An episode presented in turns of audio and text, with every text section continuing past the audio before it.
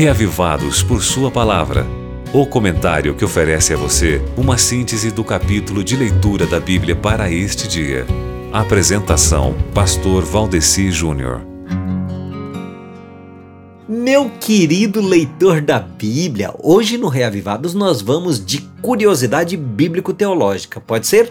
Olha só, antigamente muitos instrutores usavam Isaías 28, versos 10 e 13, para ensinar quanto a estudos bíblicos sistemáticos e por cadeias temáticas de passagens bíblicas, e de uns anos para cá passaram a ter dificuldades de fazer esse uso dessa passagem nas versões e traduções mais modernas da Bíblia, porque Embora as versões de João Ferreira de Almeida parecessem dizer uma coisa, as traduções mais recentes parecem dizer outra. O que acontece, né? Será que as diferentes traduções bíblicas estariam se contradizendo? Eu vou explicar.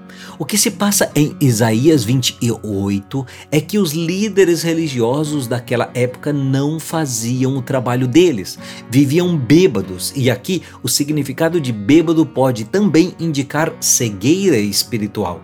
E quando Isaías chegou trazendo a mensagem do Senhor, eles começam a zoar com Isaías, achando que ele seria igual aos demais. Esse profetinha aí tá falando um monte de asneira para lá e para cá. É esse o sentido de Isaías 28:10, uma zombaria que estavam fazendo com a pregação de Isaías.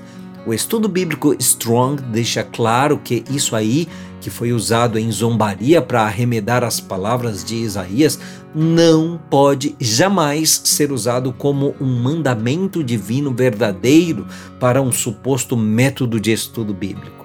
Para mim, meu irmão, a melhor tradução dessa imitação onomatopaica de Isaías 28, versos 10 e 13 seria assim: Beabá, blá, blá, blá, beabá, blá, blá, blá, blá, blá, blá para todo lado, blá, blá, blá para todo lado. Na cabeça deles, né? Ou seja, a simplicidade da amorosa mensagem divina estava desprezada. Os bêbados de Judá compararam a mensagem de Isaías como conversa para crianças.